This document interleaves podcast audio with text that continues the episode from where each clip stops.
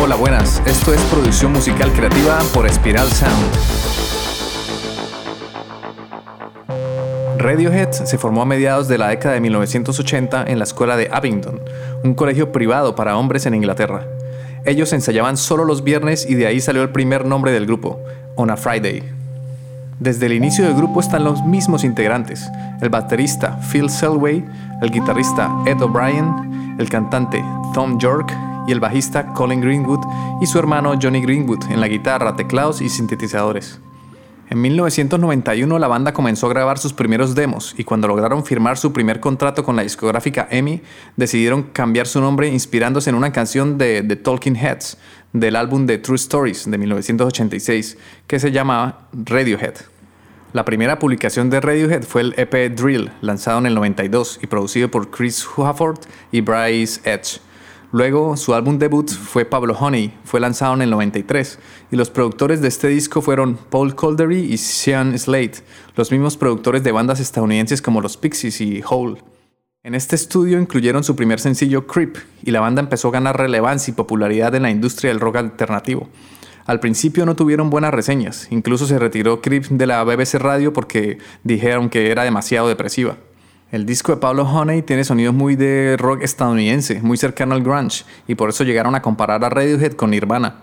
Pablo Honey no tuvo un éxito mundial, pero su sencillo Creep poco a poco se iba posicionando en las emisoras y en la lista de Estados Unidos, hasta alcanzar un enorme éxito. En 1994 la banda comenzó a trabajar en su segundo álbum, The Bends, junto al productor John Leckie, también conocido por trabajar con Muse y George Harrison. Existía mucha presión en el grupo porque se esperaba que igualaran o superaran el éxito de Creep. Efectivamente, el disco mejoró mucho su sonido con canciones como High and Dry, Fake Plastic Trees, My Iron Lung, Black Star y Street Spirit Fade Out.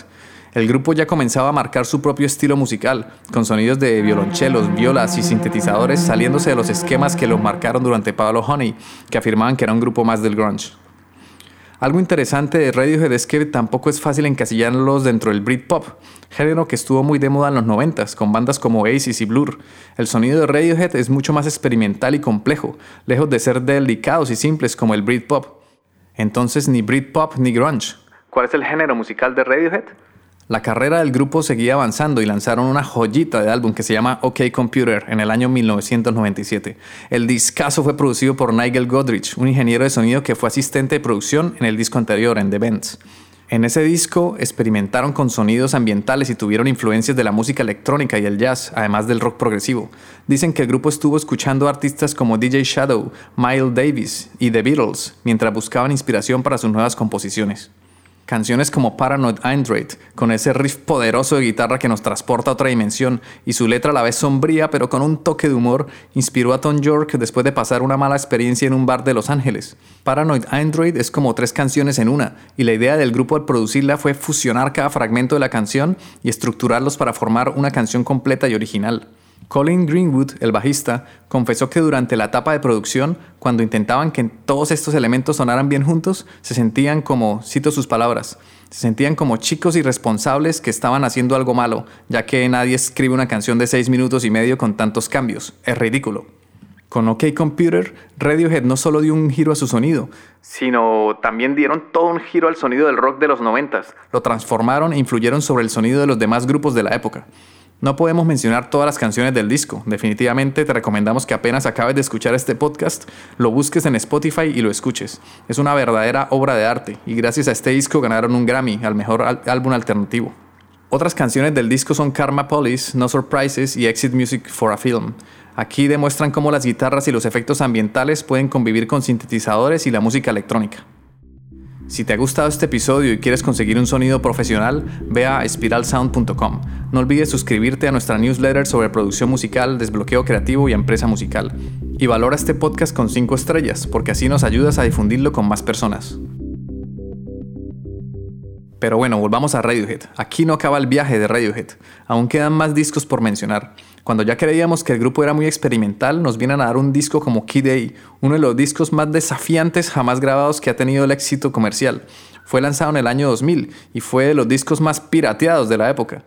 En Key Day podemos ver cómo el grupo abandona las guitarras y decide componer y producir la música con una diversidad de instrumentos, entre ellos sintetizadores, teclados, instrumentos de viento, los metales y un Ondas Martenot. Un Ondas Martenot es un instrumento similar a un theremin, que está formado por un teclado, un altavoz y un generador de baja frecuencia. El sonido se produce mediante un anillo metálico que el intérprete se pone en el dedo índice de su mano derecha.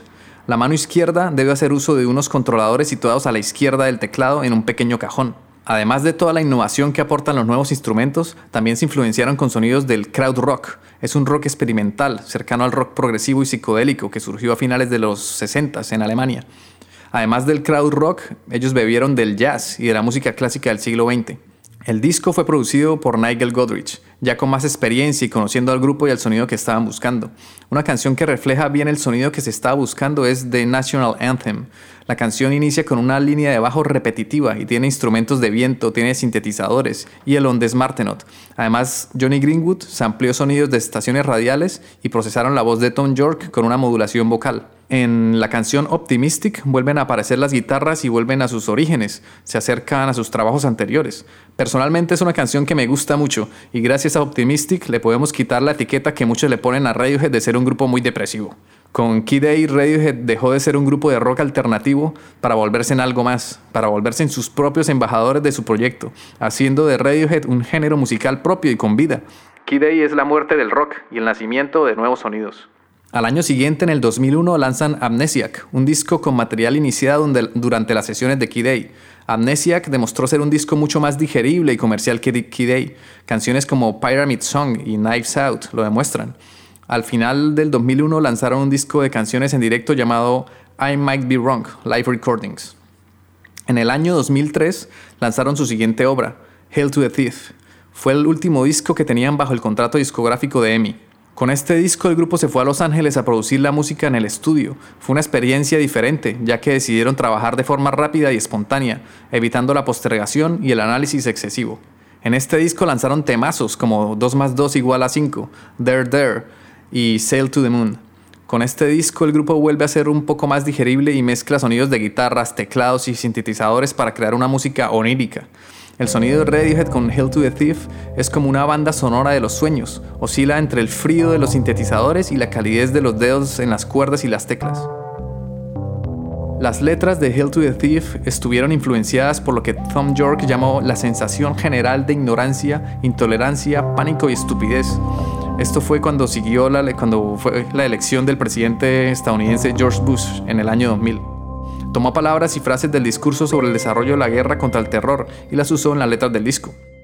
Radiohead se tomó un tiempo de cuatro años hasta el 2007, donde lanzaron una de sus obras maestras, para mi gusto, el mejor disco que ha lanzado el grupo en toda su carrera musical.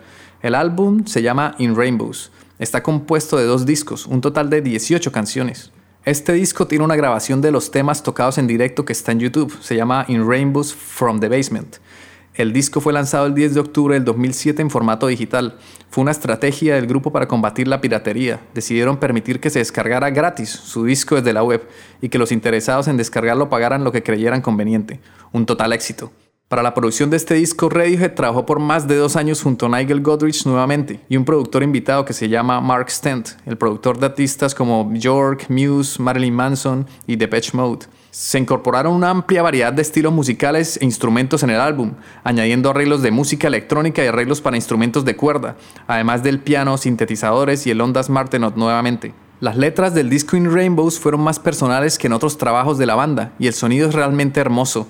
Emplea todos los aspectos musicales y emocionales para conjurar una belleza que quita el aliento. El disco tiene una calidad musical y un sonido mucho más orgánico, diferente al de sus predecesores. Canciones como Nude, All I Need y House of Cards lo demuestran. Consiguen dibujar toda una gama de colores como si un arco iris se tratase. Este disco tiene una belleza que hiere el alma. En el año 2011, el grupo decide lanzar The King of Limbs, un disco mucho más compacto, producido nuevamente por Nigel Godrich y con solo ocho canciones que explotan texturas más calmadas en comparación a sus anteriores trabajos, siendo desarrollado mediante un uso externo de looping y sampling. El looping y el sampling son técnicas que consisten en tomar una muestra de un instrumento, una canción o un sonido, para convertirlas en un instrumento musical nuevo o usadas como un efecto artístico. Un loop es una muestra de audio repetida muchas veces. El nombre de este disco fue inspirado por el nombre de un árbol situado en el Savernake Forest de Wiltshire, Inglaterra. Las canciones que te recomiendo de este disco son Little by Little, Lotus Flower, Codex y Separator. Llega el año 2016 con el último álbum de estudio de Radiohead. Vamos a ver si nos traen más. Luego en el 2017 y el 2021 lanzaron dos álbumes de, recopilatorio en honor al aniversario de los discos de Kid A, Amnesiac y OK Computer. Pero bueno, finalmente el 8 de mayo del 2016 lanzan a Moonshaped Pool, nuevamente producido por Nigel Godrich. El sonido de este disco se basa en el uso de instrumentos de cuerda y coros vocales. Canciones como Burn the Witch, Dex Dark muestran las texturas y sonidos característicos de Radiohead, la mezcla de los teclados con efectos llenos de reverb que funcionan como un colchón que amortigua el peso del resto de instrumentos. Las letras son íntimas y humanas, hablan sobre la angustia, el cambio climático, sobre rompimientos amorosos y sobre el pensamiento grupal. Otra canción que te recomiendo escuchar de este disco es Present Tense, una guitarra acompañada de las voces de Tom York que funcionan como otro instrumento más de fondo, mientras Johnny Greenwood samplea y lupea la voz de York creando una atmósfera bellísima llena de colores y texturas. Phil Selway toca una batería orgánica con un bombo que genera un pulso acompañado por el bajo de Colin Greenwood y una segunda guitarra arpegiada tocada por Ed O'Brien. Gracias Radiohead por compartir con el mundo música tan bien cocinada, música que nos llena de ensoñación, amor, virtud y melancolía. Definitivamente una de las bandas más influyentes del rock alternativo, que han marcado un estilo propio y original, que han marcado las vidas de muchas personas que los escuchan y viajan a través de los universos creados en sus canciones. Si quieres dar un repaso por algunas de las canciones que hemos mencionado, te comparto las notas del programa un enlace a la playlist de Spotify de Spiral Sound. Este podcast ha sido realizado en el estudio de Spiral Sound. Puedes escuchar todos los episodios en Spotify, iBox, Apple Podcast o en tu aplicación de podcast favorita. Gracias por dejar tus valoraciones de 5 estrellas. Encuentra contenido adicional en spiralsound.com. Les habla Ciro Galvis. Gracias por escucharnos y por compartir este contenido porque así ayudas a fortalecer la cultura.